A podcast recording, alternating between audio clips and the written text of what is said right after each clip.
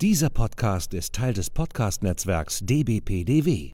Die besten Podcasts der Welt.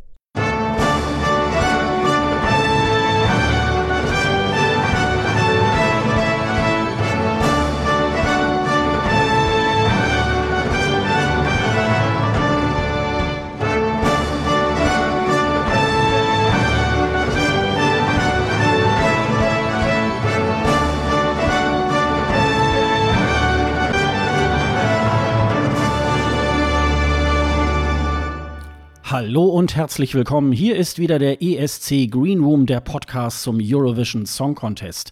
Wir sind bereits in Folge 45 und wir nehmen heute am Donnerstag, den 19. März 2020 auf.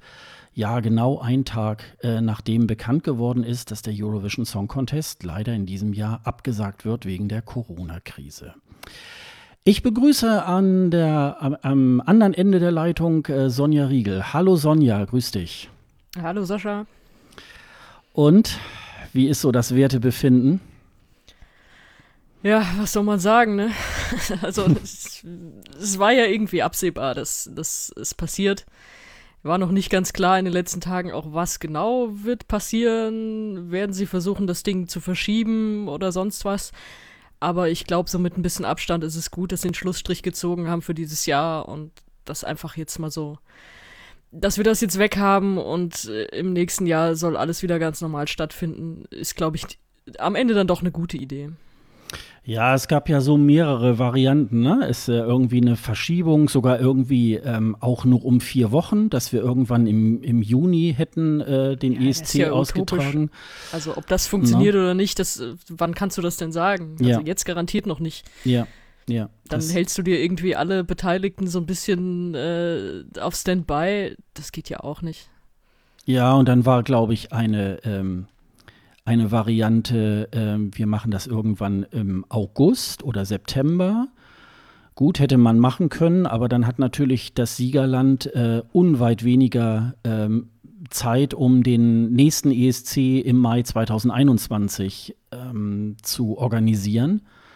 Und, ähm, und wie du schon sagst, ähm, ich habe eigentlich auch tatsächlich so ein bisschen darauf gewettet, ähm, das wird jetzt leider ähm, abgesagt der ESC 2020. Ja, es hat so in der Form noch nicht gegeben. Es gibt irgendwie ähm, ein ESC im Jahr 1977, der ist mal um vier Wochen oder so verschoben worden. Da war damals Großbritannien austragendes, äh, ja, austragender Sender, also Großbritannien, äh, also die BBC austragender Sender und äh, Großbritannien das austragende Land.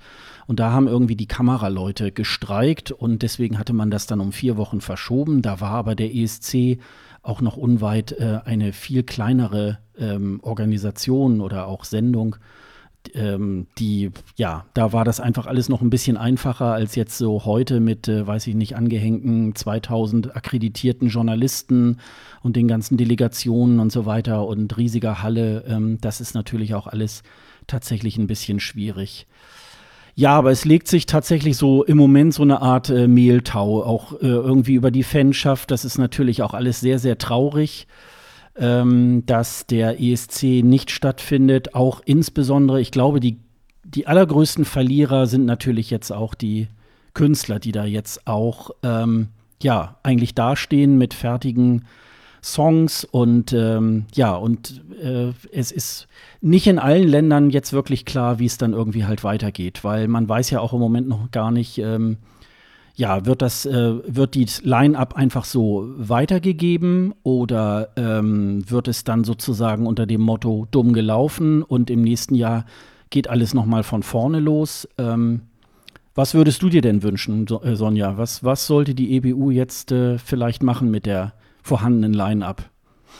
Das ist echt eine gute Frage. Da habe ich auch so, als ich gestern so nach dem, nach dem Spätdienst noch ein bisschen wach lag, also nach meinem Homeoffice-Spätdienst auch drüber nachgedacht und so eine richtige Lösung, muss ich sagen, habe ich nicht.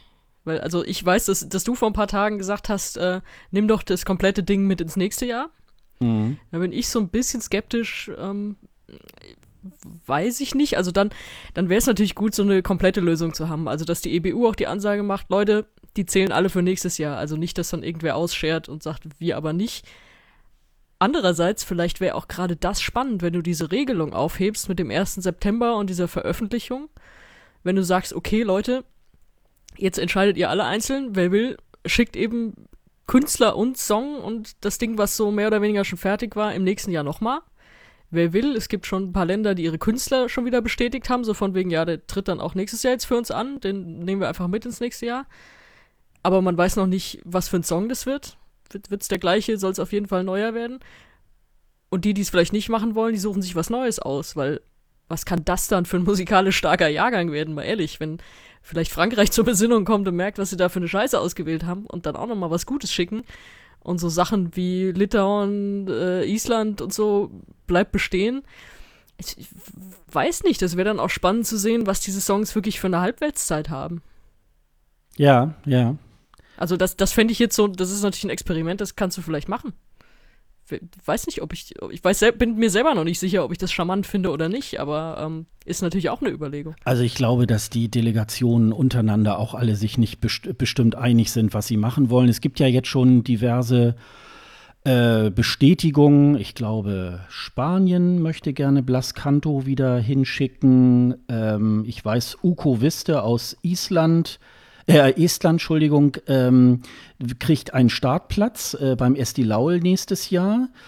Ähm, die Mamas haben leider jetzt die Arschkarte gezogen in Schweden. Ähm, die sind sozusagen Gewinner des Melodiefestivalen, aber ähm, im nächsten Jahr gibt es ein neues Melodiefestival. Ja, das ist das Problem, was du auch in Italien hast. Aber das ja. sind ja, das sind ja jetzt nicht viele Länder. Also bei den meisten ist das ja kein, kein eigenständiger Wettbewerb. Mhm. Also selbst wenn so eine nationale Vorentscheidung ausgetragen wird, ähm, ja, wäre ich selbst beim ESC Laul, weiß nicht, das machen die zwar auch jedes Jahr, aber das ist schon auch eine recht deutliche Hinführung zum ESC auch. Mhm.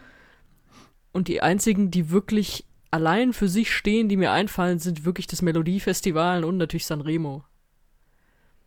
Und gut, da kannst du jetzt sagen, die Mamas waren ja auch im letzten Jahr schon beim ESC, meine Güte. Also ja, so viel bleibt dann da nicht übrig, ganz ehrlich.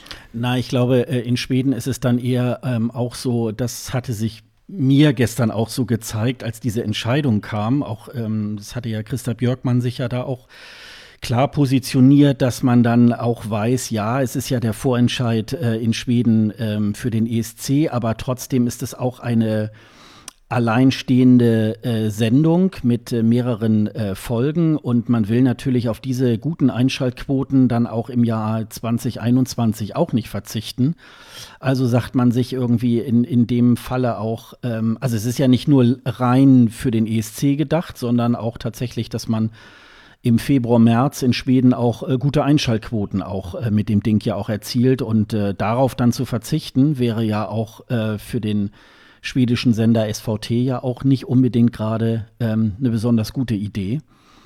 Ja, die äh, gerade die Länder, die jetzt äh, intern ähm, ausgewählt haben, ähm, könnten natürlich tatsächlich äh, auch bei ihren Künstlern bleiben.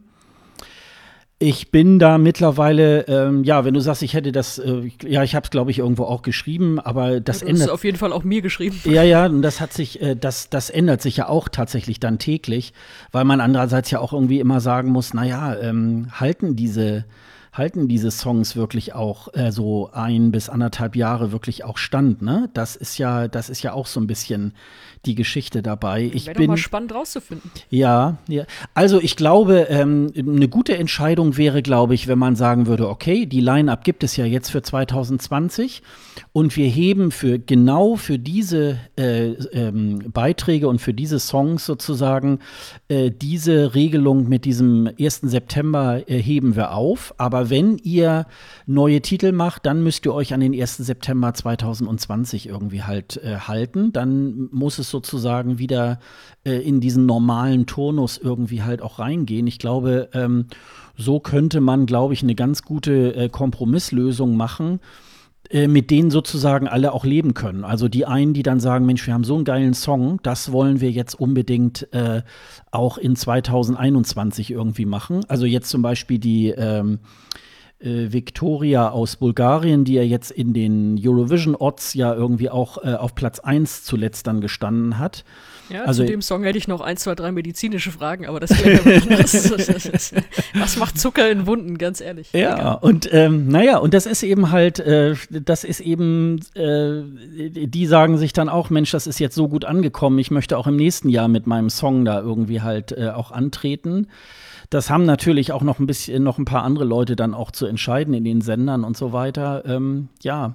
Und dann steht natürlich auch aus, ähm, was macht Deutschland mit, äh, mit Ben Dolic. Ne? Also ähm, halten Sie an ihm fest, äh, suchen Sie sich einen neuen Song aus, bleiben Sie dabei.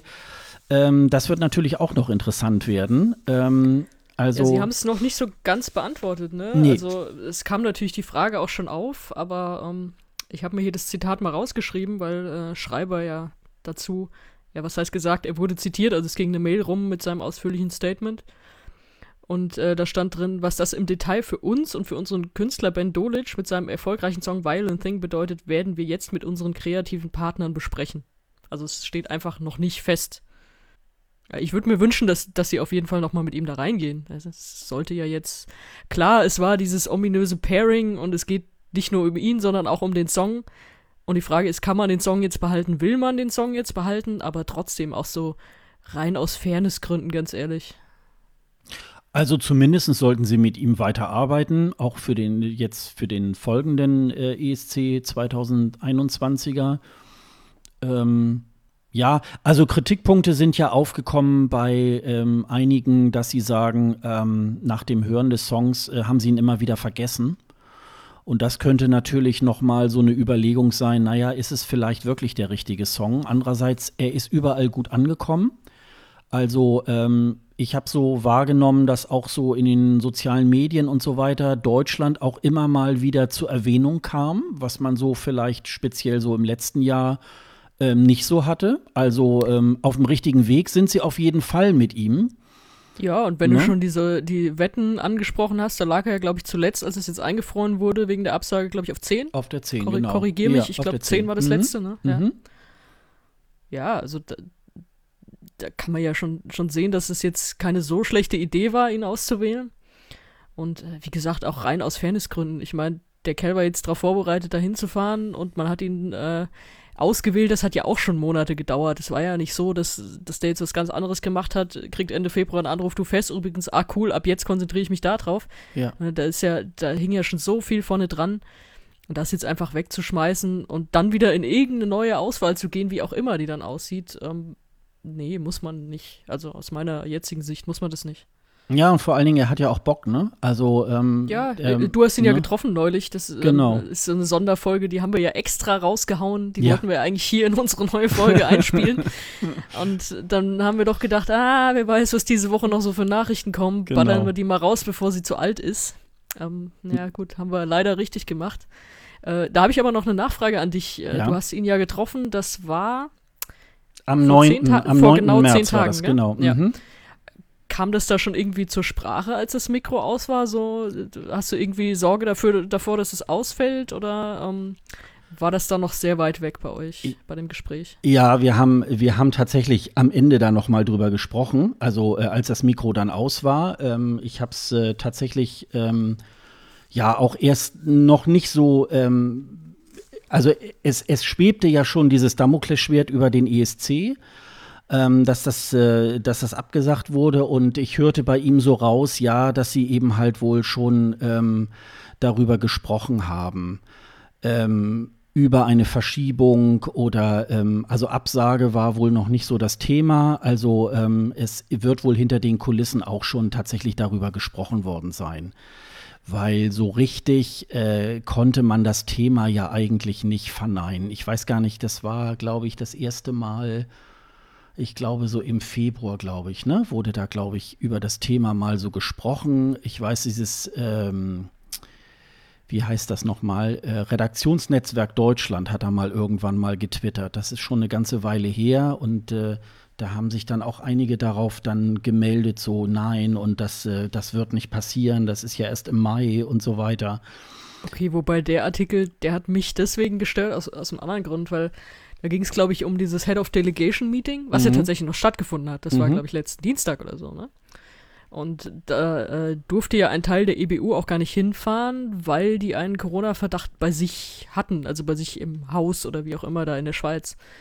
Und äh, davon leitete dieser Artikel ab, muss deswegen jetzt der ESC ausfallen. Und das war ja schon so, ja, ähm, ein einzelner isolierter Corona-Fall Ende Februar, Anfang März wird garantiert nicht das Problem sein. Das Problem kann ein anderes sein, was es jetzt ja auch ist, aber, aber eben nicht so ein Fall um die Zeit. Deswegen hat mich das gestört. Und wenn du sagst, du sagst andere Veranstaltungen ab, Fußballspiele, Konzerte und so, dann ist es nur die logische Folge. Aber diese, diese Schlussfolgerung zu dem Zeitpunkt, die fand ich ein bisschen sehr komisch. Ja, also, gut, das ohne jetzt, da, ohne jetzt da abschätzen zu können, wie das einfach, wie sich das weiterentwickelt. Mhm. Aber zu schließen aus, ein EBU-Mitarbeiter hat jetzt gerade Corona, die anderen sind deswegen jetzt für zwei Wochen äh, isoliert. Ja, Mai. Ja, ja, ich glaube, da, das ist auch, glaube ich, falsch aufgehängt äh, gewesen.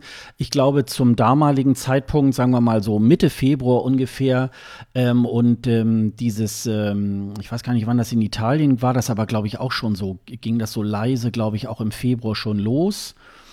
Und, ja, leise, das ist genau ähm, das Problem. Ja, und ähm, also ich sag mal so, wenn man jetzt einfach nur isoliert sieht, am 16. Mai ist der, ist der ESC so, und dann hat man diesen, diesen Vorlauf und sagt, oh, das ist ja noch drei Monate hin. Das, äh, da kann man dann eher noch sagen, ach komm, Leute, mal ganz ruhig. Aber wenn man halt weiß, äh, rund sechs Wochen vorher muss das ganze Ding auch aufgebaut werden oder so, dann ist die Zeit dann doch irgendwie ein bisschen knapper. Und ähm, ja, und ich glaube, da hat man sich sicherlich auch schon ähm, seit Januar oder so hinter den Kulissen damit äh, beschäftigt und wollte das sicherlich auch nicht wahrhaben, weil es hängt natürlich auch eine ganze, eine ganze Menge dran. Auch äh, die Stadt Rotterdam äh, hofft natürlich da auch auf diverse Einnahmen, ähm, was so den Tourismus und so weiter irgendwie halt angeht. Und ähm, ja, das ist eben halt, äh, das ist eben halt dann auch so die Geschichte. Und wie gesagt, da war das halt so, ähm, es war noch nicht Inhalt unseres, unseres Interviews, weil man natürlich dann auch tatsächlich immer noch so gehofft hat, ähm, dass äh, alles gut geht und man sich unterhält darüber, ähm, ja, was wird denn so auf der Bühne passieren oder wie, äh, wie äh, wird denn die Postkarte aussehen und so weiter irgendwie. Und das äh, klang ja schon auch alles ähm, sehr, äh, sehr, sehr gut und so. Und, ähm, und er hat auf mich auch tatsächlich so ein bisschen so einen Eindruck gemacht, ähm, man denkt ja immer so ein bisschen so, ach naja, das ist so ein kleiner Schüchterner und so weiter. Er sieht halt so ein bisschen jetzt durch die Frisur auch so sehr jung aus. Aber der hat schon, der weiß schon, glaube ich, was er will. Und ähm, das, äh, da habe ich so gedacht, Mensch, äh, wenn so jemand auch mit, äh, mit so einem Selbstbewusstsein dann nachher beim ESC auftritt oder so, das kann äh, so für äh, Deutschland auch, glaube ich, nur gut sein. Und wir waren uns ja, glaube ich, auch auch einig, dass wir mit dem Song sicherlich nicht gewinnen werden, aber wir werden, glaube ich, da nicht wieder letzter werden oder wie schon ähm, einige dann gemutmaßt haben, ach ja, schon wieder die äh, Null-Punkte-Nummer und so weiter. Das glaube ich äh, tatsächlich bei dem Song dann halt nicht. Ne? Das, äh, also das nächstes halt Jahr ohne Pony, mit Refrain, genau. dann gewinnen wir das Ding. Genau. So. ich kann mich noch erinnern, wir saßen ja vor genau drei Wochen zusammen in Hamburg bei dieser Vorstellung. Stimmt, ja. Und ich glaube, wir, wir haben uns voneinander verabschiedet, auch äh, vom Herrn Doktor, nicht, nicht der medizinische Doktor, der Herr Dr. Eurovision. So, und haben Grüße uns gehen raus. Grüße gehen raus. Äh, haben uns so zugerufen, ja, hoffentlich wird dieses Corona-Ding nicht größer und gefährdet das irgendwie in so, in so einem Nebensatz, das weiß ich noch es war natürlich unterschwellig irgendwie schon da, aber ich werde ja auch gleich berichten, wie es dann wirklich auch in die ESC-Welt auch schon äh, so ein bisschen eingedrungen ist und so erste Vorläufer dann, dann geschickt hat. Was wir aber, glaube ich, wir sind jetzt hier so völlig aus dem Nichts eingestiegen, ähm, was man, glaube ich, dazu nochmal sagen muss. Es ist sehr wichtig, das Datum, an dem wir heute aufnehmen, ist der 19. März. Weil ich tue mich im Moment richtig schwer damit, Podcasts zu hören, die einfach nur zwei, drei Tage alt sind. Es ist fast nicht möglich. Es ist auch fast nicht möglich, diesem Thema irgendwie gerecht zu werden. Also wir können das alles medizinisch beurteilen, ist schwer, machen andere. Und wir können nur sagen, bleibt daheim, ist auf jeden Fall die richtige Maßnahme. Garantiert hört da drauf, was alle sagen. Mehr, wir sind nicht die Experten dafür. Wir reden jetzt halt nur über den ESC und selbst das kommt mir schon irgendwie so manchmal so trivial vor. Weil es ist halt dann im Zweifel dann doch wieder nur ein Musikwettbewerb, wenn es halt um was anderes geht gerade. Und zwar um die Gesundheit von vielen, vielen Leuten. Aber das ist nun mal unsere Nische und darüber reden wir jetzt. Und so einfach finde ich das gerade auch gar nicht, ehrlich gesagt. Ja, ich möchte mir da auch jetzt im Moment nicht anmaßen, da irgendwas zu diesen medizinischen Dingen auch tatsächlich zu sagen. Da, das, da hast du schon recht. Ähm, das sollen andere tun. Wir können ja an der Stelle, das wissen wahrscheinlich auch schon im Grunde alle, nochmal auf diesen Podcast von äh, Christian Drosten da irgendwie nochmal hinweisen, der jeden Tag so ein Update gibt über 30 oder 45 Minuten, was gerade so an, das ist der Chef, nee, Chefarzt in der Virologie beim, äh, in der Charité, wird von in der Info produziert, können wir auch nochmal in die Shownotes tun und der sagt, wie es ist und äh, da werden wir auch tatsächlich was äh, mir ging es tatsächlich aber so in den letzten, ich würde mal sagen, letzten zwei Wochen ungefähr so, dass bei mir tatsächlich mit dem ESC etwas die Luft raus war, weil ähm, man das eigentlich tatsächlich sch dann schon ein bisschen geahnt hat. Also als wir mit Irving drüber gesprochen hatten, ich weiß, der hat uns da irgendwie gefragt, na, was meinst du denn so mit äh, Corona? Und da habe ich damals schon auch geile Frage so, ja, ja. Ja, und da habe ich irgendwie auch, ich sage, nee, das glaube ich nicht und so. Also das, äh, da, das hat sich bei mir auch noch nicht so eingebrannt, aber so die letzten zehn Tage muss ich irgendwie so sagen, ähm, ja, ich glaube, das war so nach meinem Interview mit, mit Ben. So, äh, Montag hatte ich mich, Montag den 9. hatte ich ihn getroffen und das war dann, glaube ich, so Mittwoch, äh, Dienstag, Mittwoch irgendwie so.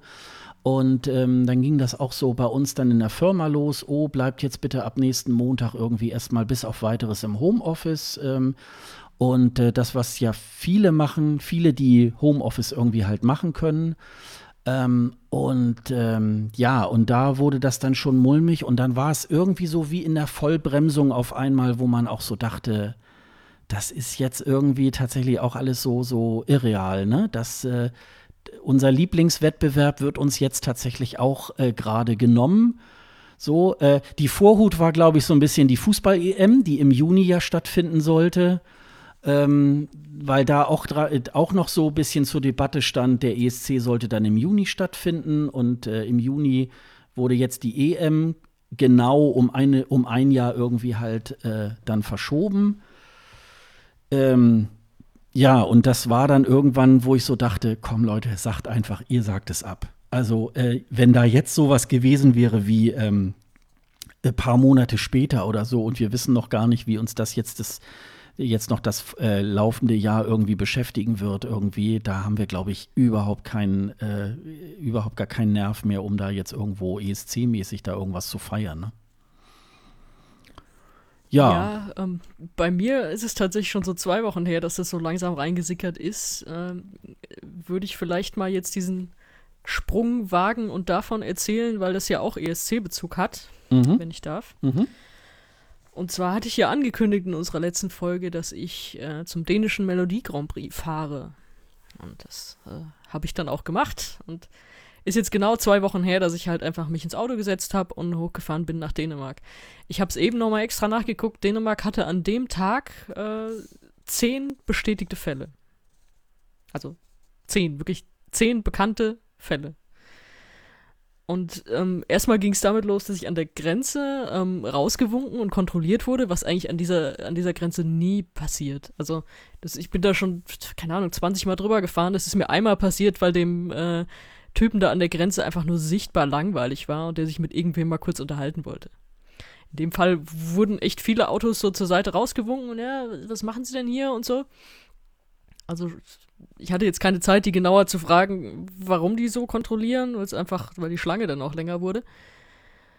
Aber äh, dem habe ich dann gesagt, ja, ich fahre hier zum Melodie Grand Prix und äh, berichte darüber. Ah, das schicken Sie dann nach Deutschland? ja, das schicke ich dann nach Deutschland, kann man so sagen. Ja, okay, gut, das ist gut, da fahren Sie mal weiter. Also mit der Antwort war er auch sehr zufrieden. Und äh, dann war ich kurz vor Kopenhagen und bekam dann die Nachricht von ähm, von Freunden, die ich ab und zu mal beim Fußball treffe, also so zu Brøndby IF, das ist ein äh, Erstligaverein im Großraum Kopenhagen, zu denen gehe ich ab und zu und da kenne ich die Podcaster.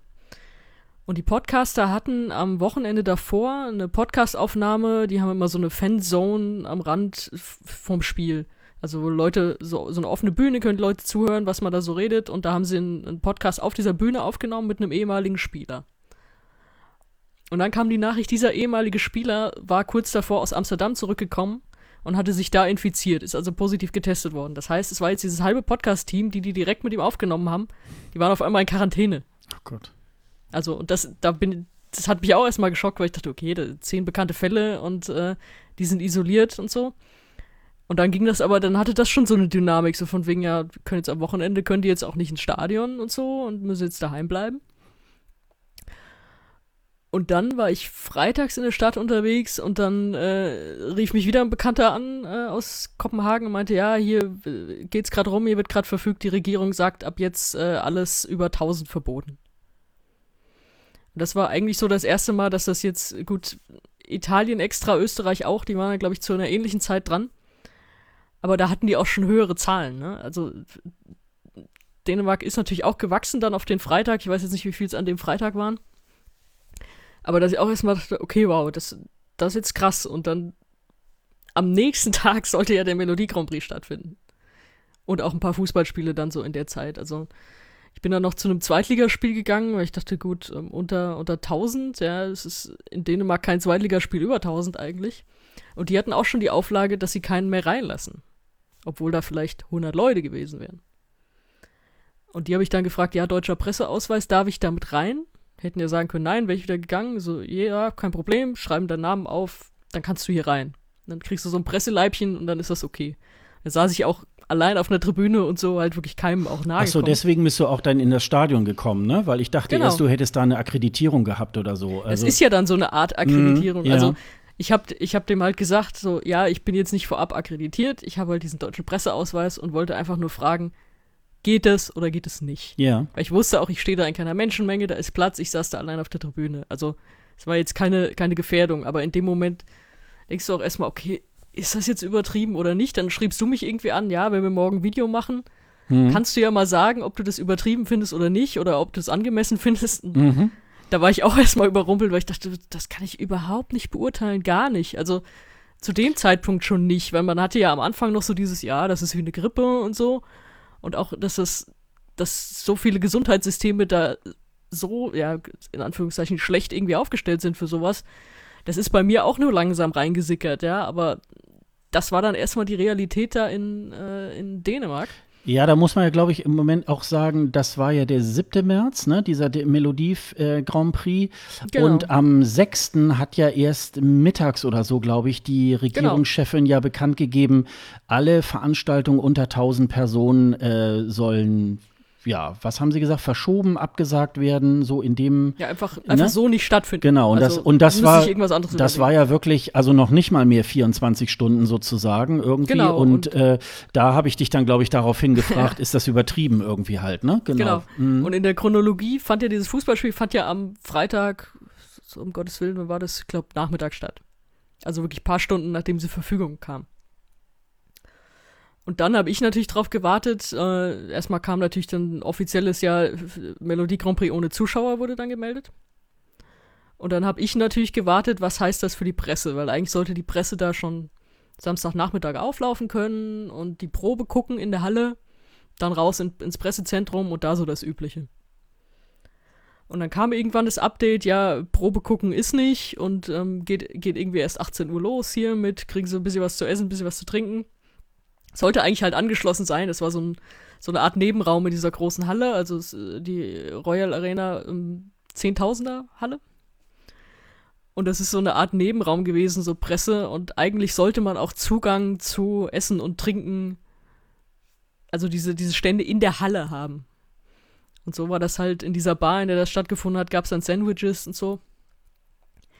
Aber es war einfach davor, man, man konnte keine Proben sehen oder so, gar nichts so kam ich dann da an. Die waren natürlich auch alle so ziemlich überrumpelt davon und haben uns dann, haben uns dann gebrieft, sowohl auf Dänisch als auch auf Englisch. Habe ich mir irgendwie beides angehört, weil so von Dänisch verstehe ich dann ungefähr die Hälfte.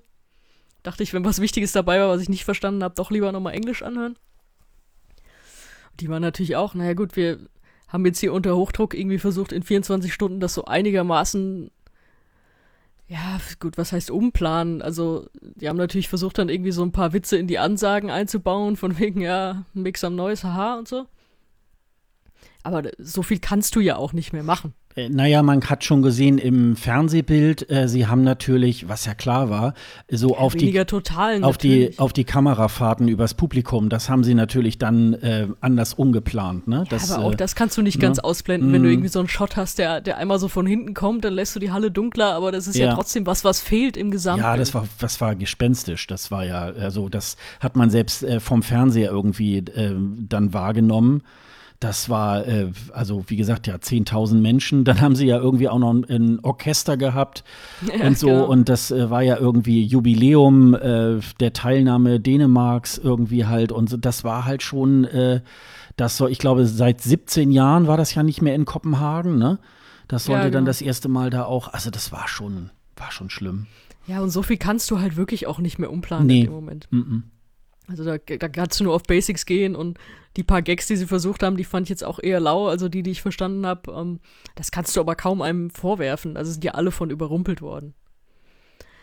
Und äh, ich war ja dann in der Halle zweimal, ähm, weil es, es, hieß vorher so, ja, Fotografen äh, kriegen sie dann, sie kriegen dann Fotos geliefert von der Sieger-Performance oder so weil halt sich in dieses, dieses riesen Pulk Menschen, der da eigentlich hätte in der Halle sein sollen, da sollten so zwei Fotografen reingehen oder so, also vom, vom, äh, vom dänischen Sender halt. In dem Fall war ja Platz in dieser Halle. Und sie haben gesagt, ja gut, ähm, Fotografen können dann gerne alle rein. Und ich hatte halt die, die Kamera auch mit. Weil ich nicht wusste, was so passiert, dachte ich, nehme ich mal mit. Und habe gefragt, ja, ich habe jetzt keinen Fotovertrag hier von euch oder so. Die so, ja, haben wir auch nicht, alles gut, kommst einfach mit rein. Das heißt, ich war also einmal, das war ungefähr eine knappe Stunde vor Aufzeichnungsbeginn in der Halle, dass man quasi einmal so die leere Halle fotografieren konnte. Ey, die Bühne war so hübsch, ey. Ja, das war wirklich so cool. toll. Mhm. Oh Mann, das mhm. hat einem noch mehr das Herz gebrochen. Das, boah, sieht die toll aus. Und dann halt dieses, diese ganzen leeren Ränge, dann äh, halt wir einmal alle so mit Presseanleitung da hoch und äh, Fotos gemacht.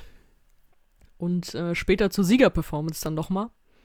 Da sind wir dann auch mit, oh Gott, weiß ich gar nicht, 15 Fotografen oder so dann da reinmarschiert. Das war halt auch, es gab, das haben wir noch im Pressezentrum gesehen, so, ja, gewonnen haben, Ben und Ten und dann, ja, und jetzt gehen wir rein. Und haben halt dann von draußen vor der Tür gelauscht, wann diese Performance losging und dann sind wir da alle so reingeschlichen unter den Kameras durch und halt jeder ein paar Bilder geschossen. Das war auch ganz komisch. Aber was du dann auch wiederum gemerkt hast, war, dass der Auftritt von den beiden, also wer auch immer den jetzt vor Augen hat oder nicht, wir werden den nochmal in den Shownotes auch verlinken, das war eigentlich auch der von diesen zehn, der am meisten aufs Fernsehbild zugeschnitten war. Das war mein Eindruck, also ohne dass ich die anderen jetzt in der Halle gesehen habe. Aber wenn du gesehen hast, die standen ja auch immer so, ähm, dann mal so schräg und die Kamera äh, filmt irgendwie den einen scharf wie in die Kamera und der andere steht vorne irgendwie seitlich und dann sind die auch gelaufen über die Bühne, standen irgendwann nebeneinander und so. Das war aus der Halle und ich habe es halt auch nur durch die Kamera gesehen. Das ist ja auch immer noch mal anders, wenn du versuchst, Fotos zu machen. Das war einfach so eine Bewegung, die jetzt nicht wirklich stimmig war für ein Saalpublikum. Aber vor der Kamera hat es halt gewirkt, weil es darauf aus war. Und es gab andere Auftritte, bei denen war es anders, fand ich. Also zum Beispiel Human war ja der große Favorit, das ist als letztes dann äh, dran gewesen. Da waren auch diese, dass du sagst, was ich eben schon gesagt habe, mal von hinten filmen und in so einen Saal rein mit diesem ganzen bunten, was ja auch der Song hatte. Oder dieser komische Roboter, der so ganz seltsame Töne davon sich gegeben hat, der dann irgendwie anfängt und die Leute zum Mitklatschen animiert. Ja, in der leeren Halle. Also, wie soll das, wie soll das wirken? Wie soll das auch nach draußen wirken? Oder der niedliche Songwriter, der irgendwie Dritter geworden ist, glaube ich, am Ende, der Emil. Da habe ich auch gedacht, da fehlte so dieser Tom Dice-Moment von 2010, der ja auch ganz alleine mit seiner Gitarre da stand und dann gab es irgendwie so einen Instrumentalmoment und in dem Moment haben die damals in Oslo alle angefangen zu jubeln und zu klatschen. Und das spielte dann von ihm wieder zurück. Du hast dann gesehen, wie, wie er irgendwie gestrahlt hat und, und wie das so richtig sich auch, auf, sich auch ausgewirkt hat auf seine Performance. Und das hat dann auch wiederum gefehlt. Also das war schon eine krasse Beeinträchtigung auch. Und klar, der ESC ist ein Contest vor allem fürs Fernsehen, der vor allem die Fernsehbilder produziert. Aber du hast eben auch gemerkt, vieles ist dann doch auf diese Halle zugeschnitten. Und wenn es jetzt auch Stimmen gibt, ja, man könnte das doch irgendwie äh, durchführen, aber ohne Saalpublikum, was ja jetzt, also ist ja vom Tisch, geht ja auch gar nicht. Aber diese Stimmen gab's ja. Da würde ich immer aus dieser Dänemark-Erfahrung sagen, oder habe ich auch immer gesagt, das geht nicht, weil du musst Acts da ganz anders drauf zuschneiden. Du musst ja dann, dann sucht, gut, der NDR ist jetzt vielleicht so ein schlechtes Beispiel, weil Ben Dolic, glaube ich, relativ gut ohne Publikum auch funktioniert, weil du dem eher so eine Videoclip-Optik geben kannst. Weil das können halt auch nicht alle. Und wenn du mal denkst an, was war das vorletztes Jahr? Slowenien, glaube ich, dieses Qualane, die dann irgendwie anfing mit, oh, meine Musik ist ausgefallen, Ja, Leute, ja, ihr müsst genau. alle mitsingen. Genau. Ja, wenn du sowas einplanst und dann hast du auf einmal kein Publikum, ja, Dankeschön. Also dann, Mhm. dann kannst du so einen Song nicht aussuchen und Ja. dann kannst du diese Art von Performance, und die sind ja auch schon ein bisschen weiter jetzt alle in ihrer Planung gewesen mit, wie soll das Ding auf der Bühne aussehen. Kannst du ja nicht machen. Und das waren für mich auch so ein bisschen die Lehren aus diesem Kopenhagen-Ding, völlig losgelöst davon, wie sich das weiterentwickelt, aber dass du eben nicht sagst, oh, machen wir es halt ohne Publikum. Ja, man muss ja auch so sagen, äh, sie hatten ja leider auch keine andere Chance. Ne? Es war ja dann am 9. Gar März. nicht. Die, ich, am die 9. hätten, was, hätten- was hätten die sagen sollen? Wir Ja. gehen in ein kleineres Studio, du hast die Produktion schon komplett da, du, du kannst es um Naja, zwei Tage verschieben, weil du dann eben Ja, diesen, ja, also, den, Beitrag melden musst. Ich sag ja. mal so, man, äh, äh, ich sag mal, unter normalen Umständen hätte man wahrscheinlich verschieben können, aber es gab eben diese Deadline am 9. März. Bis dahin sollten ja alle Songs auch eingereicht sein, deswegen äh, gab es gar keine andere Möglichkeit, als das Ding sozusagen ähm, so durchzuziehen ohne Publikum, dass man nachher eine Entscheidung hatte, äh, um für Dänemark dann nachher äh, nach Rotterdam irgendwas zu schicken. Insofern äh, gab es da, wobei ähm, witzigerweise äh, zur gleichen Zeit in Stockholm wurde dann auch mit über 10.000, ich glaube sogar drei- 13.000, ich weiß keine Ahnung, also jedenfalls auch mit Hölle vielen Menschen. Da wurde ein Finale dann irgendwie halt abgehalten. Das haben die äh, Schweden dann einfach gemacht. Ja, Wer- ich muss auch zu, zu meiner eigenen Schande gestehen, am nächsten Tag war halt, äh, wollte ich zum Fußball, das äh, war auch ohne, ohne Zuschauer, also sie haben gespielt, aber Geisterspiel in äh, Kopenhagen, also nördlich von Kopenhagen. Und in Schweden haben sie mit Zuschauern gespielt und da bin ich halt rüber nach Malmö und habe mir da mit 3000 Zuschauern Pokalspiel angeguckt. Also es ist ja wirklich, es war ja da noch komplett nicht einheitlich. Und dann, wie du schon sagst, der dänische Rundfunk, was sollen die machen? Die waren echt die Gekniffenen in dem Fall. Die müssen sich da kurz anpassen. Die haben keine Erfahrungswerte von irgendwem anders. Dafür haben sie es noch einigermaßen gut über die Bühne gebracht. Was man auch mal loben muss, generell ist danach, gab es dann noch im Presseraum, äh, kamen dann noch die Gewinner und übrigens auch die Zweitplatzierten, Drittplatzierten. Die Hosts kamen noch, die Moderatoren, die, die auch völlig runter waren mit den Nerven, denen eigentlich nur pure Erleichterung angesehen hat, dass diese Show irgendwie vorbei war. Und die haben tatsächlich dann die, äh, das Gewinnerduo dahingestellt und äh, jeder durfte denen ein paar Fragen stellen. Grüße, NDR. Ja. Naja, wobei aus medizinischer Hinsicht irgendwie ist es natürlich ja, aber dann damals, so, galt, ne? damals galt die Mhm. Regelung keine Menschenmengen mit tausend Ja, Leuten. ja, ja, das ist ja nochmal was genau. komplett anderes, wenn Genau. du dann mit denen irgendwie ein kurzes Audio-Video-Interview machst. Das muss man immer in dem Kontext betrachten, natürlich, Mhm. klar. Ja, das ist schon irgendwie. Ja, aber, aber auch da, weißt du, hätte dann irgendwer gesagt, ja, dann machen wir den ESC jetzt halt ohne Zuschauer. Wenn die Entwicklung eine andere gewesen wäre, wie auch immer, hätte ich immer gesagt, bloß nicht, mach das nicht. Mhm. Also das, da musst du ganz anders auswählen, da musst du ganz anders aufbauen. Ähm, das kannst du nicht einem Jahrgang, den es schon gibt, überstülpen, ist katastrophal. Ja, und ich, also, äh, wenn man jetzt mal nochmal, also erstmal muss ich auch sagen, also ähm, Dänemark hat mir äh, insofern gut gefallen, weil die Bühne war halt, das war im Grunde wie bei einem ESC, ne? Und äh, wenn man, äh, das haben wir auch schon hunderttausend Mal irgendwie dann auch hier schon so besprochen, auch äh, gerade so die Bühne äh, des ESC von 2014, der in Kopenhagen ja stattfand. wunderschön, also die, ja. die Dänen haben, glaube ich, schon tatsächlich ein sehr gutes Händchen so für Design und so weiter. Und das war wirklich äh, eine, eine Bühne, die mit einem ESC wirklich gleichwertig ist. Und wenn die 10.000 Leute da alle in der Halle gewesen wäre, das wäre eine super Stimmung gewesen. Das, das ähm, nicht? Und gewesen. nur schon alleine diese, diese, ähm, diese Einblendung, wo sie dann an den Bistrotischen standen, ja dann immer diese Jury-Leute da irgendwie mitten genau. in diesem leeren Ding. Dann war ja zwischendurch noch mal hier Emily DeForest. Wer war denn da noch? Ach, und die vom allein, letzten Jahr, die Eleonora. Allein schon, Leonora allein schon der Opening-Act, der durch die leeren Reihen lief. Ja. Da kamen da so drei Leute mit so Konfettikanonen. Ja, ja. Alter. Ja, ja. Und das war, also das war schon, das war schon wirklich gruselig und aber sie haben tatsächlich wirklich da gut was draus gemacht.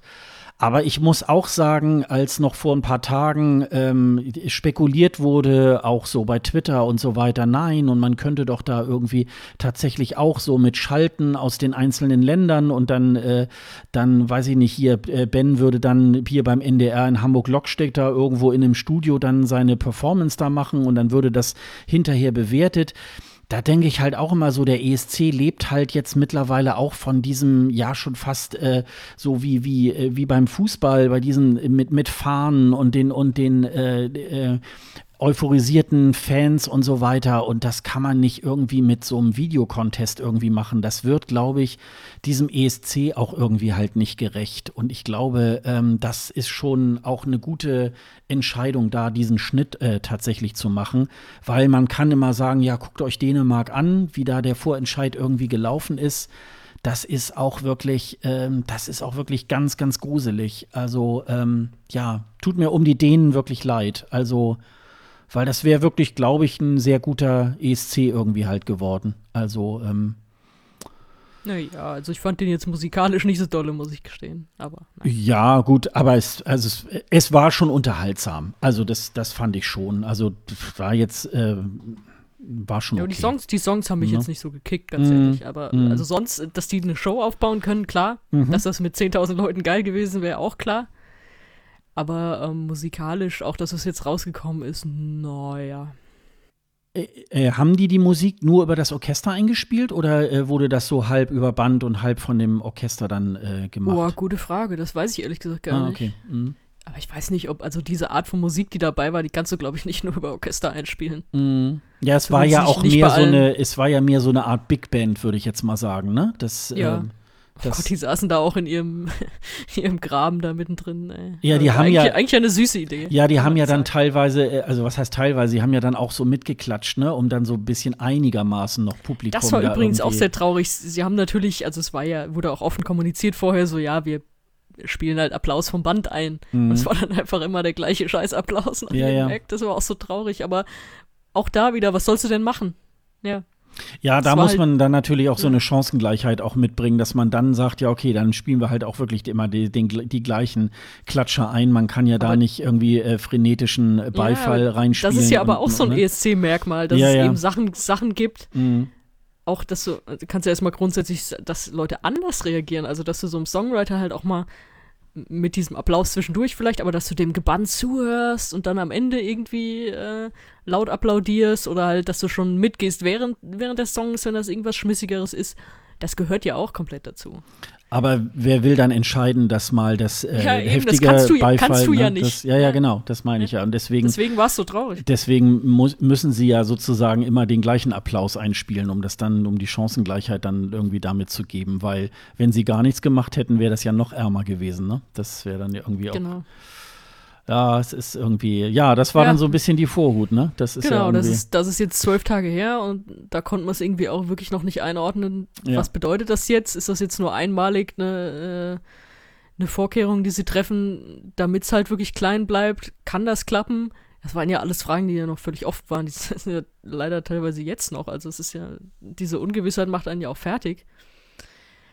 Und aber ähm, das war halt wirklich nur die allererste Maßnahme dann.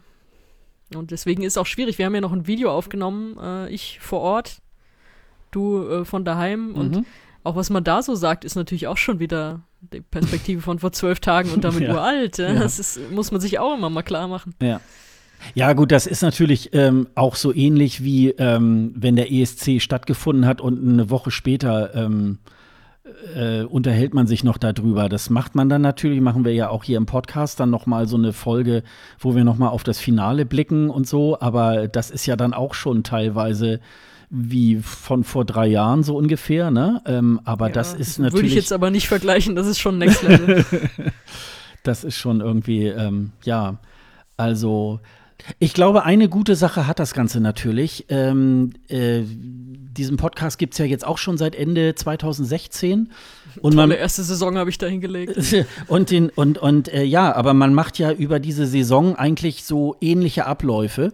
Und jetzt müssen wir uns natürlich auch tatsächlich ein bisschen äh, was anderes überlegen. Wir haben uns natürlich irgendwie hier auch schon, wir hatten eigentlich auch schon äh, die Akkreditierung in der Tasche. Wir wären eigentlich jetzt dann auch äh, nachher dann äh, nach Rotterdam im äh, Mai auch aufgebrochen und hätten da natürlich auch von da aus berichtet. Wir wollten ja auch so ein bisschen so äh, tatsächlich mit Video ein bisschen was machen. Wir wollten auch ähm, Live-Podcasting und natürlich dann auch nachher auch für die Konserve dann auch von vor Ort irgendwie was machen. Ähm, Interviews und so weiter. Und das äh, fällt natürlich irgendwie halt alles weg. Aber ähm, wir wollen natürlich jetzt auch ein bisschen gucken, dass wir euch auch ein bisschen so bei der, bei der Stange halten. Ähm, ja, was, äh, was wollen wir denn jetzt so mit der nächsten, mit der, äh, mit der jetzt bestehenden Line-Up irgendwie machen? Irgendwie müssen wir es ja noch ein bisschen äh, bewerten irgendwie. Ja, das, das können wir ja auch nicht so spurlos an uns vorbeigehen warten, lassen. Würde noch warten, ob die bestehende Line-Up noch die bestehende Line-Up ist. Ich habe noch nicht rausgefunden, wann sie das entscheiden wollen. Also es gibt eine ziemlich gute Übersichtsseite bei äh, Eurovision TV mit den FAQs, äh, wo sie auch nochmal erklären, warum verschieben wir es nicht und so weiter, was wir jetzt auch schon angedeutet haben. Und da steht, dass es darüber noch Entscheidungen geben soll. Würde mich mal interessieren, wann die kommen, weil das würde ich so ein bisschen als Maßstab nehmen. Wenn das jetzt alle die Songs nächstes Jahr nochmal sind, weiß ich nicht, dann bewerten wir sie jetzt und dann bewerten wir sie nächstes Jahr nochmal und können irgendwie feststellen, wie gut abgehangen die inzwischen sind. Keine Ahnung. Vielleicht laden wir uns ja auch mal einen Herr Doktor ein. Das ist, äh, das, die sollen ja Hochkonjunktur haben gerade. ja, ansonsten mal schauen. Also ich habe übrigens schon äh, da vielleicht auch noch mal einen kleinen Shoutout, weil unser, äh, unser Podcast-Interview, was du geführt hast mit dem Ben, das haben äh, die Promo-Kollegen äh, von der Promotion Werft uns äh, ermöglicht sozusagen. Also Daniela, vielen Dank. Grüße gehen raus. Und, äh, genau, die schrieb mir heute auch, dass sie so oder so, ob äh, wie auch immer das bei Ben jetzt weitergeht, dass äh, sie mit Ben weiter zusammenarbeiten werden. Also sie als Promo-Agentur. Sehr gut. Das ist ja. ja losgelöst von, von NDR und ESC im Zweifel, aber das auf jeden Fall schon mal. Und äh, das war. Natürlich muss sich das jetzt erstmal auch irgendwie so, so ein bisschen setzen bei allen und erstmal müssen auch alle gesund bleiben, ey. Das, das werden auch keine geilen Wochen jetzt. Ja. Und dann müssen wir mal schauen, wie wir weitermachen. Und dann gibt es sicherlich einige Themen aus der Konserve und ey, wir sind solche Nerds, wir finden schon was, worüber wir reden können. Ja, wir werden euch auf jeden Fall äh, tatsächlich noch durch diese äh, noch verbleibende Saison, sage ich jetzt mal, so, so eine, ja, ein bisschen, bisschen tot ist sie ja schon, aber äh, wir werden uns auf jeden Fall, glaube ich, in irgendeiner Form auch mit den Songs nochmal beschäftigen. Das äh, da gibt es ja jetzt irgendwie halt auch was, also dass wir auch irgendwie im Mai äh, tatsächlich, wenn jetzt äh, da was, äh, äh wenn da der ESC gewesen wäre, da werden wir euch dann auch weiterhin noch mit Folgen irgendwie halt versorgen. Auf jeden Fall. Und äh, es gibt ja äh, 64 andere ESCs noch. Da könnten wir uns auch mal irgendwann ranmachen und in loser Folge irgendwie äh, uns mal ranmachen. Ja, so ein kleiner Fun-Fact, ähm, das können wir euch auch empfehlen. Ähm, Irving Wolter ähm, ist ja ähm, jetzt äh, seit Montag äh, jeden Abend um 20.30 Uhr bei äh, YouTube zu sehen im Livestream und kann sich da auch am Chat beteiligen. Und der hatte äh, gestern wurde dann mal verabredet, also für heute, den 19.03., dass man sich mal mit dem ESC 1994 mal beschäftigt. Ähm, also wenn ihr das hört, ist es wahrscheinlich eh schon zu spät, da könnt ihr euch das nur noch in der Konserve angucken. Ich habe es mir tatsächlich so gestern so, sagen wir mal so zur Hälfte nochmal angeguckt, weil die 90er Jahre sind jetzt nicht unbedingt so die Jahrgänge, die ich so ähm, das bewusst ich geguckt sagen. habe.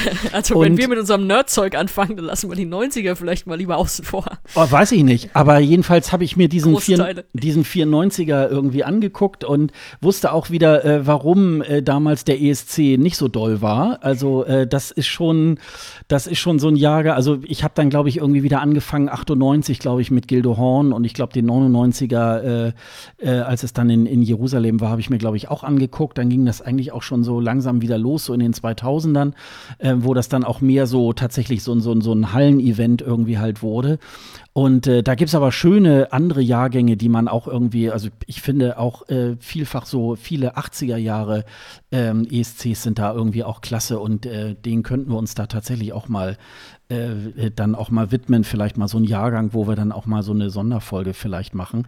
Also wir lassen euch auf jeden Fall, deswegen haben wir heute auch so ein bisschen diese, diese äh, Folge oder mal so dazwischen gerutscht. Ähm, ähm, so ein bisschen, ja, wie, was, was finden wir und, und äh, wie, äh, was wollen wir jetzt äh, weitermachen? Also auf jeden Fall halten wir euch auf dem Laufenden mit äh, dieser ESC-Podcast-Folge. Also ähm, wir werden auch, ja, irgendwann machen wir vielleicht auch eine Sommerpause, aber jetzt so lange ähm, war ja eh was geplant. Insofern, da werden wir das ähm, auch noch mal so ein bisschen äh, beibehalten. Wir nehmen natürlich auch Vorschläge an, ne? Also ja, wenn sehr jemand gerne. eine gute Idee hat, Genau. äh, immer her damit. Und mich würde auch interessieren, das Thema, das wir am Anfang hatten, wie soll jetzt weiter verfahren werden mit diesem Jahrgang? Also Mhm. schreibt uns da gerne eure Meinung. Äh, seht ihr das wie Sascha vor ein paar Tagen, der gesagt hat, alle mit rüber ins nächste Jahr? Ein Mischmasch, komplett neu. Was soll's werden? Also das, äh, da gehen die Meinungen ja wirklich auch auseinander und würde mich mal interessieren, was da so die Community denkt. Ja, wir werden mal gucken, ne? Das, äh, das, das wird jedenfalls spannend und ähm, gucken wir mal. Also, was ist jetzt noch zu sagen? Also, wie gesagt, es ist sehr, sehr traurig äh, natürlich, aber die Gesundheit geht da tatsächlich irgendwie auch vor. Das würde ich Ähm, auch nochmal sagen ne? Ich glaube, in dieser ESC-Bubble habe ich niemanden gesehen bisher, zeigt mir bitte auch keinen, ich will auch gar keinen sehen, der gesagt hat, so eine Scheiße hätte man doch durchziehen können, was soll denn das? Also alle wirklich sehr rücksichtsvoll und klar, einzig richtige Entscheidung und so. Das fand ich sehr wohltuend, ganz ehrlich. Ja, das ist irgendwie, ja klar, es gab ja auch Leute, die dann so Videos gemacht haben, wo sie dann so in Tränen aufgelöst waren und das, äh, ich kann das auch Ja, gut, verstehen. d- das, das, ne? das ist ja auch noch mal ein bisschen was anderes, Ja. aber also wenn die das auch verstehen, ist das ja okay. Also ich mag nur nicht diese, äh, die- dieser Hype völlig übertrieben, äh, mach das doch und so. Dass Leute da traurig sind, ey, komplett, wir ja auch. Das ist völlig in Ordnung. Und es ist auch, das darf man sich dann auch nicht immer so nehmen lassen von wegen, ja, es gibt jetzt Schlimmeres. Ja, das wissen wir alle. Das, das ist auch, das ist auch okay, das ist auch anerkannt. Man kann trotzdem noch auf eine Art traurig darüber sein, dass eben der Lieblingswettbewerb ausfällt oder dass das Fußballspiel nicht stattfindet, dass das Konzert nicht stattfindet. Man kann es aber auch gleichzeitig verstehen. Das schließt sich nicht aus. Ja, das wollte ich gerade sagen. Also es ist schon, glaube ich, sehr traurig, weil dieses Jahr wird äh, so gut wie gar nichts stattfinden. Ne? Also es wird, glaube ich, ein sehr trauriger ähm, äh, Sommer. Ich weiß nicht, du bist ja auch öfter mal so in Festivals unterwegs. Ich glaube, das Thema ist ja, glaube ich, soweit, äh, könnte ich mir vorstellen, auch erstmal durch. Also, Ja, das, ähm, das ne? in dem Fall Gute, wenn ich mal so hässliche Anführungszeichen in die Luft malen darf, Gute, ist, dass meine Festivals, zu denen ich so grundsätzlich gegangen bin und bei denen ich auch gearbeitet habe, äh, sowieso dieses Jahr Pause machen. Aus diversen Gründen. Von daher hatte ich noch gar nicht so viel geplant, aber ähm, ja, natürlich. Also keiner weiß, wie lange das jetzt wirklich anhält und wie lange man das jetzt runterfahren muss und so. Ähm, die Musikindustrie ist so, dass sie, wenn du Absagen bekommst gerade, von wegen die Termine können nicht stattfinden, ist sehr häufig schon, äh, dass Ersatztermine dabei sind und die gehen los. Ganz zum Teil auch schon im Sommer, wobei ich da sehr vorsichtig wäre, aber halt so Herbst oder nächstes Frühjahr. So wird da jetzt im Moment geplant. Die haben, die haben auch keinen Masterplan, die wissen auch nicht mehr, ne? Aber so ist jetzt im Moment so der Stand, es wird jetzt alles so mal so gut es geht weggeschoben, aber schon so, dass es noch, dass es noch sichtbar bleibt, dass du weißt, irgendwann wird es stattfinden. Und ja, das jetzt so das gesunde Maß, was man überhaupt gerade finden kann, versuchen die, glaube ich, da zu finden. Und äh, ja, gut, Homeoffice, ich meine, ohne Fußball, ohne ESC, ohne Konzerte, was soll ich da auch noch draußen, außer mir meinen aktuellen Heuschnupfen abholen? Was soll's? Also da bin ich auch für alte ESC-Happenings zu haben, dass man sich die alten Contests anguckt, warum nicht? Obwohl ich eigentlich bin nicht so ein Konservenfan, ehrlich gesagt. Also ich gucke mir gerne mal einzelne alte Videos an, aber so komplette Live-Shows in der Konserve, ich kann mir auch kein Fußballspiel Real Life 90 Minuten angucken, das mache ich eigentlich auch nie. Also Highlights ja, man weiß ja auch schon, wie es ausgegangen ist, da kannst du auch beim ESC nicht sagen, so jetzt spoiler mir mal nicht hier das Ergebnis von Ja, ja, gut. 86, ja, ist ja Okay. Quatsch. Mm. Das bin ich eigentlich nicht, aber vielleicht kommt das ja jetzt. Mal gucken. Ja, also gut, beim Fußball kann ich es mir tatsächlich auch nicht vorstellen. Da würde ich mir, glaube ich, auch nicht irgendwie die Weltmeisterschaft der Deutschen gegen Holland irgendwie 74 irgendwie angucken oder so. Aber weil, ich kenne ne? sehr viele Leute, die genauso drauf Ja, sind. also beim ESC ist es schon noch ein bisschen was anderes. Äh, Ich habe das mal irgendwann angefangen und zwar irgendwie mal bei meinem Geburtsjahr 1972 und ähm, das habe ich mal eine Weile dann auch gemacht. Dann kamen irgendwie wieder andere Dinge. Ich müsste das tatsächlich mal eruieren und mal wieder weitermachen, denn der Sommer ist ja jetzt sehr, sehr lang. Blöde Und Frage, gibt's die alle bei YouTube? Oder also erst, ja, also es ist ja so, ähm, nicht erstmal nicht alle. Es gibt ja so ein, äh, ich weiß das jetzt, also die werden mich wahrscheinlich jetzt auch irgendwelche Nerds erschlagen. Ich glaube 1963, der jedenfalls in Dänemark Keine Sorge, war. die Nerds dürfen dich nicht anfassen gerade. ja, genau. Also insofern habe ich ja Glück. Ähm, die, äh, der, der ESC, der 1963 irgendwie ähm, ausgetragen wurde in Dänemark, den gibt es ja nicht mehr. Also das war ja mal in den 60er Jahren ganz viel so, dass man dann äh, aus Platzgründen einfach dann wieder Bänder gelöscht hat. Also äh, die gibt es dann einfach nicht mehr. Dann gibt Gott, wie es viel die Aufnahme heute wert wäre. ja, also das gibt es irgendwie nicht, aber es gibt eigentlich, äh, wenn es jetzt so 64, Aufna äh, 64 verschiedene ESCs gab, ich würde mal sagen, bestimmt 55 oder noch mehr gibt es bei YouTube. Wenn man, also der Tipp ist immer bei YouTube äh, ESC das Jahr und dann irgendwie Full Show oder so eingeben, dann kriegt man meistens ähm, äh, irgend, zumindest irgendeine Version. Manchmal hat man die griechischen Kommentar, manchmal hat man, äh, wenn man Glück hat, auch den deutschen oder auch einen englischen und so weiter. Irgendwie, ich habe, glaube ich, mal so in den 70er Jahren mal geguckt. Da hat dann zum Beispiel Werner Feigl irgendwie mal, ähm, Gott hab ihn selig, irgendwie auch mal den ESC ähm, kommentiert. Und da gab es dann irgendwie auch eine, äh, dann, dann auch eine, eine volle Show. Das ist eigentlich ganz interessant, um mal so mitzukriegen, wie ist dieses Ding, wie ist dieser Abend irgendwie abgelaufen. Dann kriegt man das so ein bisschen, wenn man so einzeln diese Songs dann so hört, kriegt man es ja nicht so unbedingt mit. Aber ich bin tatsächlich auch noch nicht, ähm, also ich müsste tatsächlich auch mal so einsteigen, so in die 60er Jahre oder so. Das ist natürlich noch dann auch eine ganz andere Art der Präsentation. Also da wird ja noch sehr viel mehr Wert darauf gelegt, die Leute kommen dann oder die Sänger kommen auf die Bühne vors Mikrofon und fangen dann an zu singen. So. Und heute ist ja wesentlich mehr, mehr Show und so weiter. Und ähm, aber man kann zum Beispiel auch sehen, äh, die äh, Kollegen von Merci Cherie hatten ja neulich ähm, Ralf Siegel im Interview. Und man kann da ja auch schon in diesen früheren Sendungen oder in den früheren ESCs in den 70er Jahren auch sehen, dass auch Ralf Siegel tatsächlich auch so ein bisschen so ein Vorreiter war, der so in dieser Präsentation, also wenn man sich zum Beispiel den Auftritt von Genghis Khan irgendwie ansieht und so weiter, das hat es ja so in der Form äh, vielfach äh, früher beim ESC auch noch nicht gegeben. Und dass man da eben damals auch schon sehr früh damit angefangen hat, dann auch sozusagen den Act auch äh, zu präsentieren. Und sowas ist natürlich immer so ganz interessant. Oder der 73er, ähm, das war, glaube ich, der in Luxemburg, wo sozusagen das, ähm, ähm, da sieht man praktisch so, so Aufbauten, das sieht aus wie so Balkons und da, da sitzen dann die, ähm, die Mitglieder des Orchesters da drin. Das sieht ein bisschen aus wie in einer Muppet-Show irgendwie halt. Also, und das ist alles so in so einem Fernsehstudio.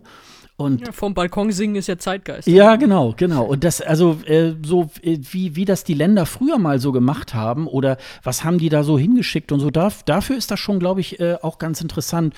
Also ich bin ja, ich persönlich muss mich ja outen, ich bin ja tatsächlich auch weniger so darauf aus, mich so mit den Statistiken auseinanderzusetzen. Deswegen äh, ist es dann auch so ganz oft, ja, ich gucke mir dann so diese, diese Bepunktung auch immer noch mal an.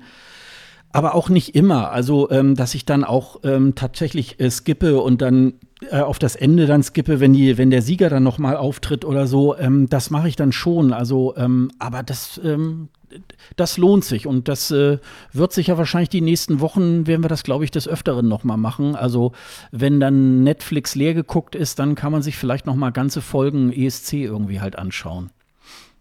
Boah, stell dir mal vor, so ein Wochenende hintereinander weg. Alle Punkte vergaben. Nur die Punkte Nur vergaben.